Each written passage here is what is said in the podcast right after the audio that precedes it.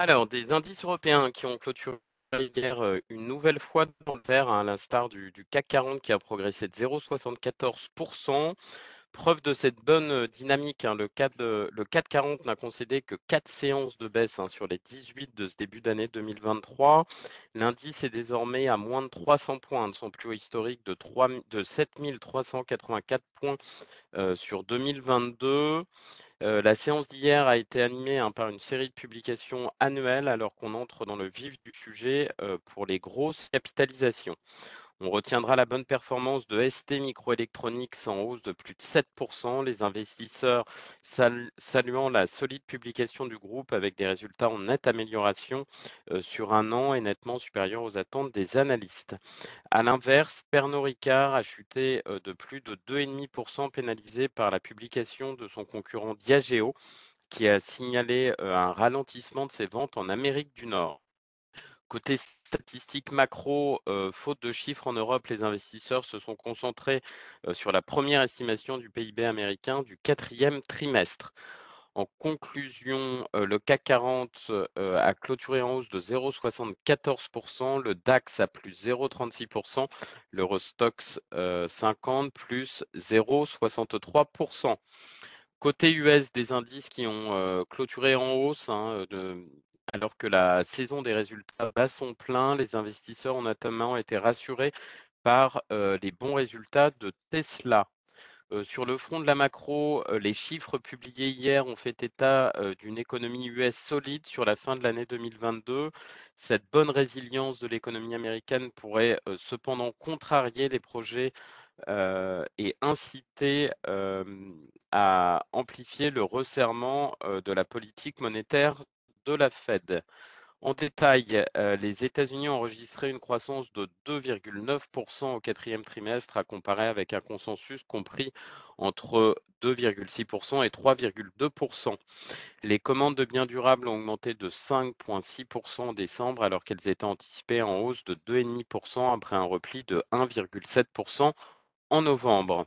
Des indices, euh, les demandes hebdomadaires d'inscription au chômage euh, sont ressorti en baisse avec 186 000 demandes contre 205 000 anticipées. Et enfin, les États-Unis ont enregistré un déficit commercial de plus de 90,3 milliards de dollars en décembre, creusé par rapport à novembre, où il s'était élevé à 82,9 milliards de dollars.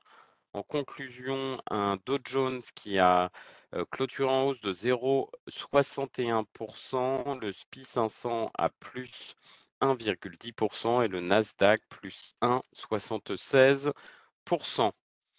sur le front de la micro, cette fois-ci, les résultats attendus hier après bourse de LVMH le groupe a dépassé hein, les attentes au quatrième trimestre en publiant une hausse de 9% de son chiffre d'affaires sur la période. les consommateurs en Europe et aux États-Unis ayant peu regardé à la dépense pendant la période donc des fêtes de fin d'année, ce qui a permis de compenser les perturbations liées notamment au Covid-19 en Chine. Rémi Cointreau a fait état également d'un recul de 6% de son chiffre d'affaires au T3, conforme aux attentes, citant une normalisation dans la consommation de cognac aux États-Unis et de la demande après deux années de croissance exceptionnelle. Danone qui a annoncé qu'il explorait ses options stratégiques dont une possible vente pour les marques de produits laitiers biologiques Horizon Organique et Wallaby aux États-Unis. On a JC Deco qui a publié une croissance organique de son chiffre d'affaires de 5,1% au T4 et de 16,6% sur l'année 2022. Barclays a d'ailleurs relevé son conseil à surpondérer un objectif de cours évalué de 16 à 27,50 euros. Score qui a annoncé la démission de son directeur général Laurent Rousseau, pardon, qui sera remplacé au, 1er, mai par Thierry Léger.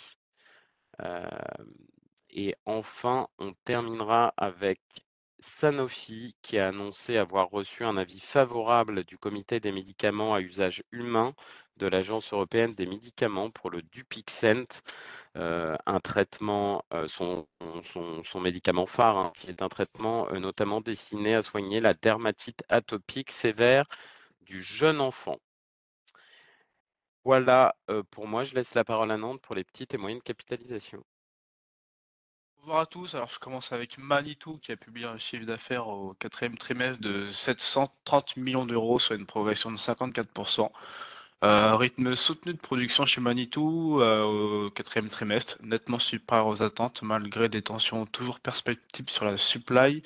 Le management met en avant la qualité des investissements des derniers trimestres avec euh, des cadences de production qui s'établissent à 167 machines par jour au T4. Euh, le discours du groupe est rassurant sur l'état de la demande et les drivers qui viendront amortir un ralentissement de l'environnement construction sur certaines, zones. Je poursuis avec Mersenne qui a publié un chiffre d'affaires de 1 euh, milliard 114 millions d'euros, soit une progression donc de 20,8%. Les publications sont nettement au-dessus des attentes, des attentes en part qui étaient déjà alignées sur la guidance de la société, soit 13%. Euh, le management aborde 2023 avec confiance car il y a un bon niveau de prise de commande et aucun ralentissement notable sur la demande. Je reviens pour finir. Sur SES Imagota qui a publié un chiffre d'affaires 2022 de 619,1 millions d'euros, soit une hausse de 46,4%. Le groupe publie un chiffre d'affaires T4 inférieur à nos attentes, mais néanmoins en ligne avec celle du consensus FAC7, soit qui était à 151 millions d'euros, euh, et dépasse sans grande surprise sa guidance annuelle d'un chiffre d'affaires supérieur à 600 millions d'euros, compte tenu du T3 record publié précédemment. Euh, dans le prolongement des précédents trimestres. L'activité Europe continue d'être le principal contributeur, notamment alimenté par une accélération des déploiements en Allemagne et une activité euh, toujours très dynamique en France et en Europe du Sud. Euh, le point négatif de l'annonce est que les chiffres ont été pénalisés par des performances en recul en Asie en lien avec la stratégie zéro Covid en Chine. Mais l'objectif 2023 euh, d'un chiffre d'affaires à 800 millions d'euros et le plan Vision 2027 euh, sont confirmés sans surprise. C'est tout pour aujourd'hui. Merci Victor. On enchaîne avec l'agenda macroéconomique du jour. En Europe, euh, rien à signaler. Aux US, à 14h30, les revenus et les dépenses des ménages sur décembre et à 16h, la confiance des consommateurs du Michigan. Un point sur l'analyse technique du CAC 40. On est toujours dans une zone de neutralité à court terme. on teste hein, les plus hauts récents, hein, première résistance à 7115 points.